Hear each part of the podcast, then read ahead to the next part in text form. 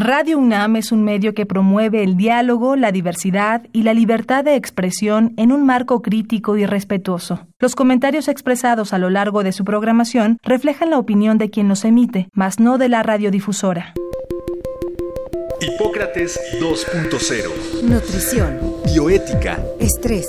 Vacunación. Salud. El Programa Universitario de Investigación en Salud y Radio UNAM presentan Hipócrates 2.0. Investigación y vanguardia en salud.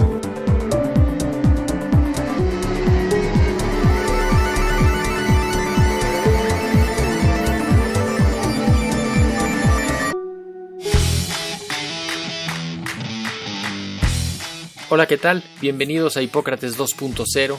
Yo soy Mauricio Rodríguez y como cada semana les doy la más cordial bienvenida. Qué bueno que nos están acompañando en Radio UNAM. Eh, vamos a platicar sobre el programa de atención psicológica a distancia de la Facultad de Psicología y para eso invitamos a David Amaya Mora, que es licenciado en psicología, posteriormente cursó la maestría en psicología de las adicciones y la especialidad en promoción de la salud y prevención del comportamiento adictivo. David ha tenido una destacada labor docente en cursos de su disciplina y es auditor y miembro del Comité de Calidad en la Coordinación de Centros de Formación y Servicio Psicológico y jefe del programa de atención psicológica a distancia de la Facultad de Psicología. Te doy la bienvenida, David. Muchísimas gracias por aceptar la invitación. Muchas gracias Mauricio, a ti por invitarme. Muchísimas gracias. Nos ayudaría que nos cuentes desde cuándo existe este centro de atención psicológica a distancia de la Facultad de Psicología y si nos pudieras poner un par de ejemplos de participación del centro en, en situaciones de emergencias previas o de situaciones críticas. Claro que sí, pues mira, te voy a contar, comencé yo a ser el responsable, el jefe del programa en el 2018 pero el programa eh, ya tenía tiempo. Eh, la historia que yo sé, eh, por los documentos que he revisado, es que inició en el 2009 y casualmente inicia en la emergencia sanitaria ocasionada por la epidemia de influenza. entonces se abrieron las líneas telefónicas, era una línea que daba aviso o consejo a la población de la República Mexicana y pues esto más o menos fue a mediados de marzo y de abril del 2009. Luego, ¿cómo siguió avanzando? Eh, se empezó ahora a brindar apoyo psicológico a la eh, población universitaria principalmente. Entonces se ofrecía este, para contención emocional, para situaciones de tipo sexual, para conductas adictivas, para agresión y el programa fue creciendo.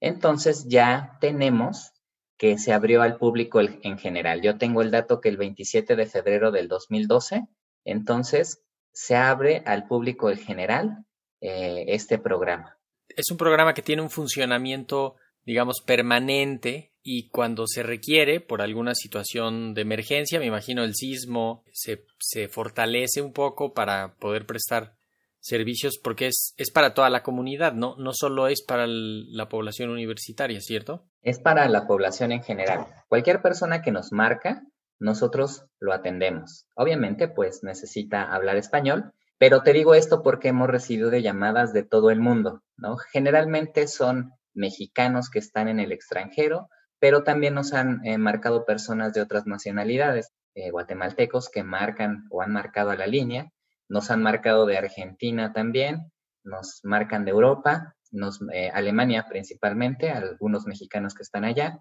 y una llamada este, que recibimos de la India, ¿no? También, de un mexicano que andaba por allá y necesitaba apoyo. ¿Cómo es que llegarán al número? Eh, hay diferentes, bueno, si tú te metes al buscador de Google y pones líneas de atención psicológica, salen varias, ¿no? Y hay un portal eh, donde te manda a varias líneas. Y entonces ahí estamos. Y sale Locatel y dentro de esas recomendaciones salimos nosotros. Y ahora que es toda la estrategia nacional, también sale nuestro número. Lo que también yo he visto es que son las recomendaciones las que empiezan a correrse a partir de todos los las personas que nos marcan. ¿Por qué digo esto? Porque, ay, me gustaría hablar con tal persona porque lo atendió, este, atendió a un familiar mío, ¿no? Entonces, tiene que ver también la recomendación y lo que también hemos observado es que cuando hacemos promoción, ya sea, por ejemplo, como en tu programa o que sale en la estrategia este, nacional de salud mental, nuestro número telefónico,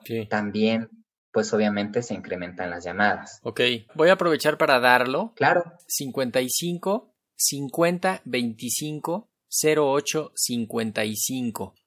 ¿cómo, ¿Cómo está integrado este centro de atención? Eh, ¿Dónde están físicamente? ¿Cómo se integra? ¿Cómo crece? Cuando yo llego en el 2018, nosotros teníamos eh, unas líneas fijas, el teléfono, ¿no? Entonces, eh, todo el día llegabas desde la mañana y empezabas a escuchar las llamadas que entraban, ring, ring, ring, y eran seis teléfonos. Em, sin embargo, en ese este, 2018 se empezó a probar un sistema que entró en mayo de ese año que tiene que ver con conexiones a Internet. Y fue un cambio pues brutal, ¿no? Porque entonces, imagínate, levantaban el teléfono las personas que atendían, solamente escuchan por eh, un auricular, por decirlo así. Es una posición muy incómoda, entonces eh, tenían que recargarlo en su hombro mientras hacían uso de la computadora para ingresar los datos necesarios para abrir un expediente. Afortunadamente, entonces, eh, te digo, en, en, mayo del 2018 empezamos con un sistema virtual que nos abrió pues muchas oportunidades, ¿no? Porque desde las estadísticas que podemos identificar, la cantidad de llamadas que entran, las que contestamos, el tiempo de servicio que estamos eh, brindando, eh, los números que se registran, etcétera, ¿no? Entonces, fue un gran avance. Ese sistema permite, pues, que nosotros podamos atender desde cualquier punto, es decir, antes de la eh, contingencia por COVID, nosotros nos encontrábamos en la Facultad de Psicología, en el edificio C, en el tercer piso. Ciudad Universitaria. ajá, 319C. Entonces, es un lugar muy pequeñito, muy, muy pequeñito, pequeñito, ¿no? Entonces, caben como 10 personas súper apretadas. A raíz de este sistema, lo que nosotros podemos hacer es atender directamente desde la casa de cualquiera de nosotros. Obviamente, bueno, necesitan tener una serie de usuarios y contraseñas, se conectan al sistema y tenemos esa línea con 30 extensiones. Entonces, podemos tener muchas cantidades de hora para atender, puede entrar mucha gente a hacer uso de las extensiones y pues desde casa. Me imagino que facilita porque pues seguramente habrá algunos terapeutas que te digan, pues yo puedo entrar a tal hora y estarán desde sus consultorios o desde algún, alguna oficina o algo así y, y ahí se conectan, les enlazan llamadas, toman las llamadas y esas mismas ustedes pueden monitorearlas, ¿no? Es, nosotros eh, a través de Internet podemos saber quién está conectado, en qué extensión está conectada, desde hace cuánto está conectado. Entonces, es un sistema que ha sido muy amigable y nos ha ayudado mucho a, eh, por ejemplo, antes teníamos aproximadamente 30 personas atendiendo la línea cuando eran las líneas fijas, este, pero ahora pues podemos tener, hemos llegado a tener hasta 200 personas que pueden participar eh, atendiendo a la gente. Obviamente en diferentes horarios, con cierta cantidad de horas reducidas en ciertos momentos, pero eh, nos amplía realmente pues la capacidad de atención, tener un sistema como el que en estos momentos afortunadamente poseemos. Y me imagino que la pandemia ha modificado la demanda, cómo se ha incrementado la demanda del servicio, este, qué tipos de servicios busca la gente, cómo le hacen. Sí, identificamos un incremento notable del 2019 al 2020, pero en diferentes meses. Es decir, en enero de este año a comparación del año pasado, del 2019, hubo un incremento de 1.495% en las llamadas. Febrero de 640%, 410 en marzo. O sea, sí se empezó a incrementar. Pero cuando empezó la pandemia, el incremento ya no fue tan alto. O sea, ya venía incrementándose desde el año pasado la cantidad de llamadas que recibíamos. Y lo que hemos visto es que julio y agosto más bien ha tenido reducción con respecto al año pasado. Ahora, hay que tomar dos perspectivas, ¿vale? Una son las llamadas que nosotros podemos contar que están entrando al conmutador, pero seguramente si tú en algún momento le preguntas a la mejor a otra línea de ayuda, vas a identificar que siempre las llamadas que la gente hace son muchas más de las que podemos atender. Realmente, pues siempre somos rebasados, ¿no? Por la cantidad de gente que nos marca. Estamos hablando de cerca de 2.000 llamadas al día que nosotros a la, al mes, a la semana, perdón, a la semana. Sin embargo, nosotros hemos podido más bien incrementar la cantidad de atención. Siempre nos va a rebasar la cantidad de gente que quiere ser atendida, pero afortunadamente ahorita con la cantidad de profesionales que estamos capacitando y que se está integrando, hemos levantado bastante eh, la atención de las personas. David, eh, más o menos de qué se trata. Pienso en cómo se le da continuidad a esa intervención. Eh, bueno, nuestros servicios que brindamos son los siguientes, ¿no? Le llamamos a uno un consejo breve que tiene que ver con una sesión que dura aproximadamente de 45 a 60 minutos. Nosotros escuchamos la problemática de la persona, eh, aplicamos una serie de instrumentos, eh, brindamos retroalimentación de esos instrumentos, abordamos las posibles soluciones que ha tenido y que pudiera generar la persona ante la situación por la cual nos marca y brindamos, eh, si es necesario, una sesión de seguimiento para empezar una intervención. ¿Ok? ¿Cómo le hacemos? Esto ha venido afinándose las últimas semanas. Nosotros, por ejemplo, entra la llamada, tú llamas al conmutador, presionas el 1, que es atención de primera vez, y entonces entra tu llamada para que te atendan por primera vez. Cuando marcas de seguimiento, tenemos el número 2. Entonces ahí les brindamos la extensión de los profesionales que los van a seguir atendiendo. Entonces, en tu primera sesión al final, te vas a tener que comunicar a esta hora para que te pueda yo atender. Es muy importante que marques el número de extensión y entra directo. O sea, se, agenda la cita de seguimiento. Exacto. ¿Y cuáles son los otros servicios que nosotros brindamos? Eh, podemos dar una orientación a otra institución que le pueda ayudar a resolver el problema en caso de que observemos que no va a ser suficiente con la intervención psicológica. Entonces, a lo mejor va a necesitar eh, una intervención psiquiátrica o una intervención más especializada de otra índole o está en algún otro lado de la República Mexicana. Entonces, le brindamos una orientación para que pueda ir a un centro, por ejemplo, los UNEM Capas, que atienden adicciones, algún DIF, algún este, hospital o servicio de salud mental que esté pues lo más cercano a su domicilio.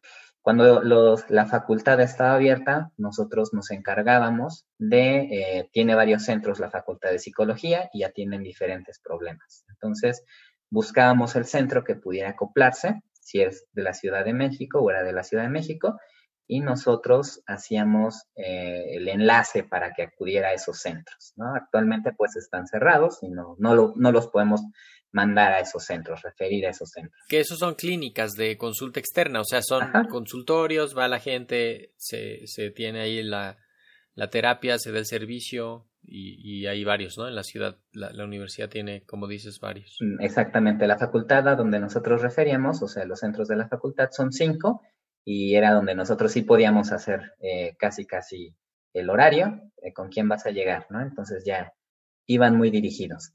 Y tenemos un servicio más, se llama terapeuta invitado. Entonces ahí son egresados de la Facultad de Psicología con eh, un posgrado, generalmente una especialidad una maestría, y se agenda una cita, es un costo de recuperación muy accesible, cuesta 150 pesos o 210 de familiar y pareja, nos ponen, se ponen en contacto con ellos y pueden agendar sus sesiones también de manera eh, independiente, ¿no? No son este, de la facultad como tal, pero a veces, el, por ejemplo, todos los centros de la UNAM están muy ocupados y entonces les podemos brindar esa opción. Los motivos de consulta. Eh, pues si tú eh, observas qué es lo que más existe a nivel mundial, vas a encontrar que ansiedad y depresión son las problemáticas que están más presentes. Y es exactamente lo que nosotros observamos. Cuando hacemos las clasificaciones, pues casi todo se va a cargar en el lado de la ansiedad y depresión. Pero también recibimos muchas, muchas llamadas de problemáticas de pareja. Entonces, eh, que, que, ¿cómo se llama? Eh, terminaron con su novia, cortaron con su esposa, se divorciaron o tienen problemas de pareja. Entonces, ese también es un pool grande de llamadas que tenemos este, frecuentemente, ¿no? Problemas de pareja. ¿Hablan más los hombres o las mujeres? Hablan más las mujeres. Ya. ¿Y las edades? Ok, es importante mencionarlos. Nosotros atendemos a personas que tienen una edad de 16 en adelante. El rango de edad, eh, pues sí se sitúa entre los 19 hasta los 36 años aproximadamente, pero recibimos llamadas de 46, también recibimos llamadas de la tercera edad.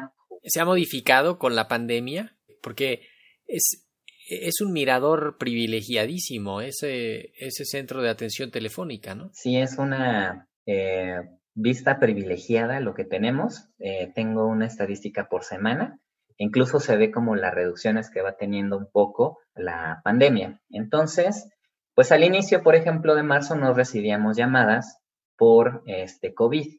Sin embargo, conforme fue avanzando, tenemos los porcentajes, ¿no? Entonces, por ejemplo, eh, la primera semana, la última semana de marzo, del 23 al 27 de marzo, un 4% era de personas por algún motivo de COVID, eh, pues que a lo mejor tenían ciertos síntomas, etcétera. Pero. Que ahí, perdón, ahí empezó el confinamiento. Exacto. El 23 de marzo. Y ya teníamos un 4%.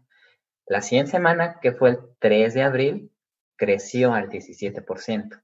Entonces, la gente ya nos estaba hablando por diferentes situaciones, principalmente porque pues estaba encerrada, eh, porque tenía miedo de contagiarse, eh, esos eran como los motivos, ¿no? Ansiedad de que pudieran estar siendo contagiados, ¿no? la siguiente semana incrementa a 19, este, y así va fluctuando, ¿no? La primera semana, la segunda semana de abril fue el porcentaje más alto que tengo registrado, en un 19%, personas que marcan por alguna situación de COVID, ¿vale? Entonces ya empieza a haber duelo, ¿no? Ya empieza a haber, me tocó atender a mí, algunas personas eh, que estaban enfermas ya, estaban en casa, estaban aisladas, estaban nerviosas, estaban teniendo dificultades, este, porque pues no se podían eh, comunicar de la misma manera con las otras personas de casa. Claro. Gente que ya empezaba a tener, pues desafortunadamente algún familiar que había fallecido, eh, también empezó a tocarme, ¿no? Y se mantiene estable esa situación este, todo mayo, incluso mira, aquí tengo otro de mayo, ahorita lo estoy viendo, crece a, al 20%.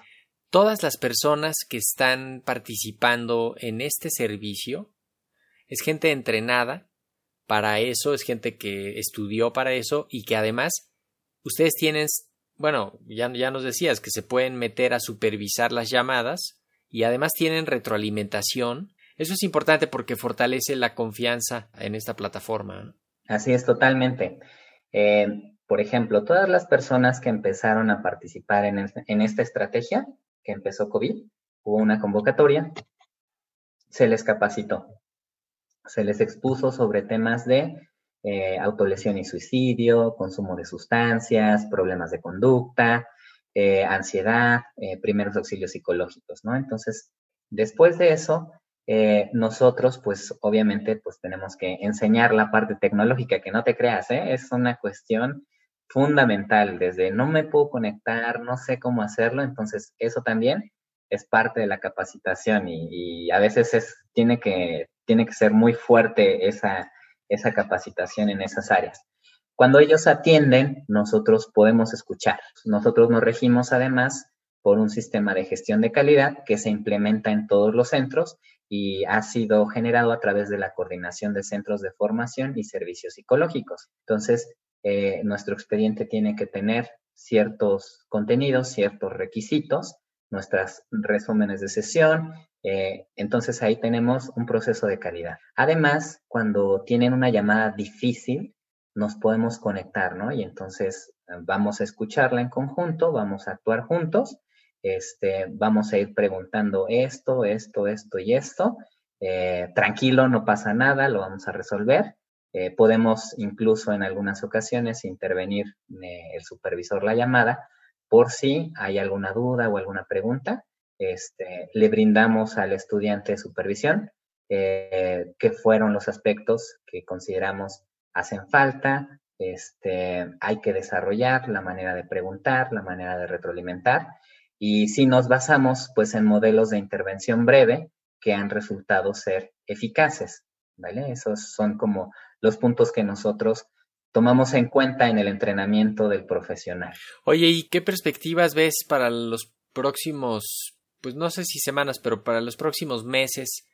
Porque ya se acumuló el, la cuarentena, ya se perdió mucho empleo, ya se cansaron muchas relaciones, ya se pelearon, ya regresaron, ya fueron, ya vinieron.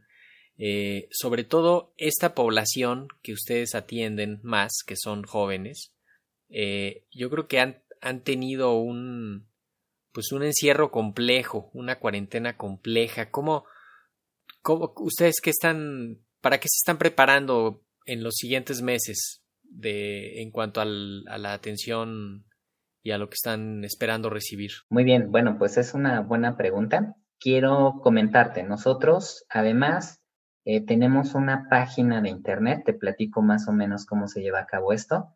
Eh, es mi salud, eh, ahorita te la paso bien, pero te platico cuál es el funcionamiento. Entonces, la gente ahí puede entrar y realizar un tamizaje, ¿vale? Que tiene que ver mucho con indicadores de COVID, de ansiedad generalizada, burnout, este, fatiga por compasión en profesionales de la salud, ¿vale? Y entonces, eh, las personas que desean ser contactadas nos otorgan el consentimiento, entonces nosotros podemos comunicarnos con ellas. Es decir, nosotros también podemos sacar llamadas del conmutador y establecemos una primera comunicación con ellos vía telefónica, ¿vale? Entonces, eh, empezamos a atender las llamadas que entran de la línea, pero también los cuestionarios eh, y las personas que otorgaron ese consentimiento, ¿vale?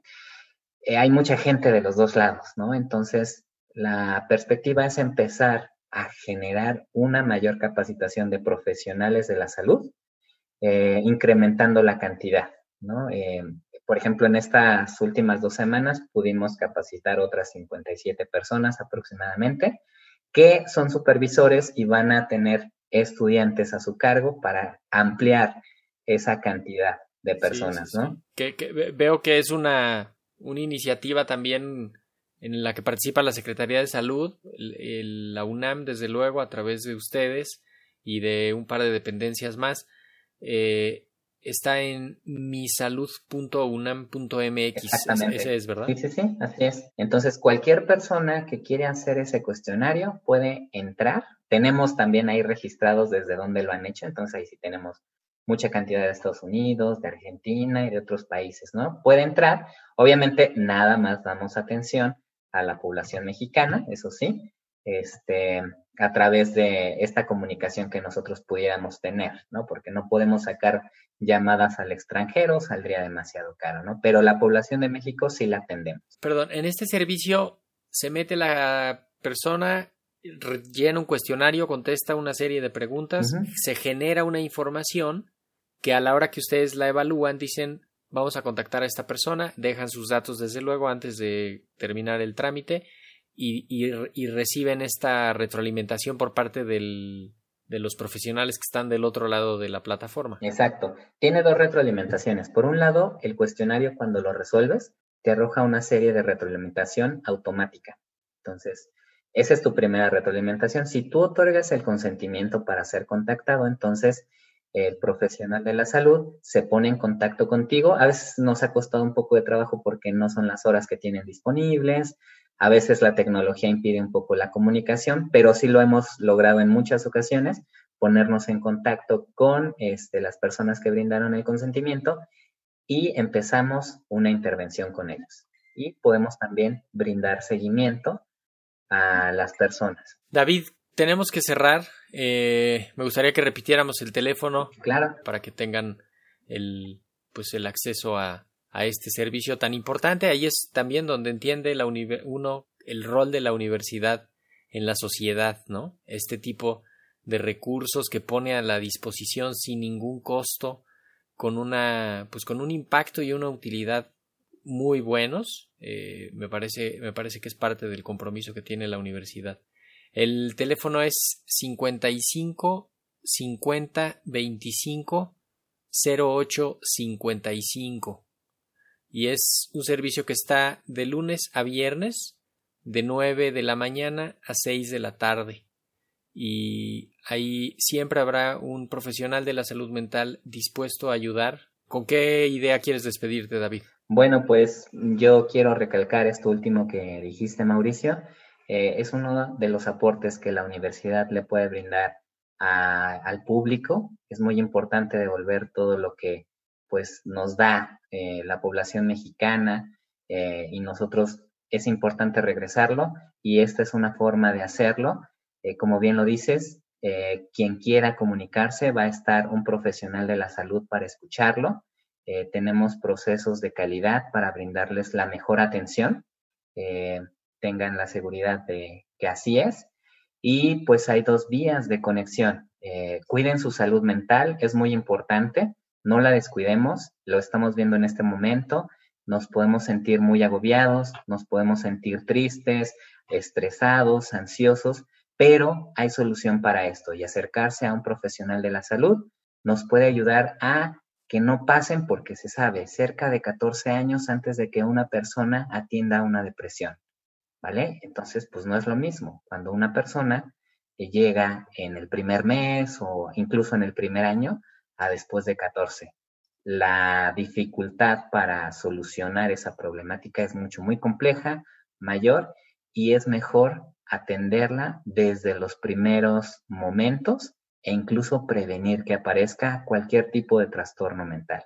Así me gustaría ah, aportar eso. Pues con eso nos despedimos. Eh, yo te quiero agradecer, David Amaya Mora, jefe del programa de atención psicológica a distancia de la Facultad de Psicología de nuestra universidad, que hayas aceptado la invitación y muchísimas gracias por habernos traído y haber compartido con el auditorio de Radio UNAM esta, esta experiencia tan importante. Muchas gracias, David. Fue un placer, Mauricio, y muchas gracias también por la invitación. Y con esto nos vamos. Eh, esperamos que nos sintonicen la próxima semana. Esto fue Hipócrates 2.0. Yo soy Mauricio Rodríguez. Quédense en sintonía de Radio UNAM. Muchísimas gracias. Agradecemos al doctor Samuel Ponce de León, coordinador del Programa Universitario de Investigación en Salud y coordinador académico de esta serie. El Programa Universitario de Investigación en Salud y Radio UNAM agradecen tu escucha. Te esperamos la siguiente semana para platicar sobre lo último en materia de salud e investigación en Hipócrates 2.0 investigación y vanguardia en salud. Se despiden de ti en la producción Patti Gamboa, Héctor Castañeda y Alejandra Gómez. Hipócrates 2.0, Radio UNAM. Experiencia sonora.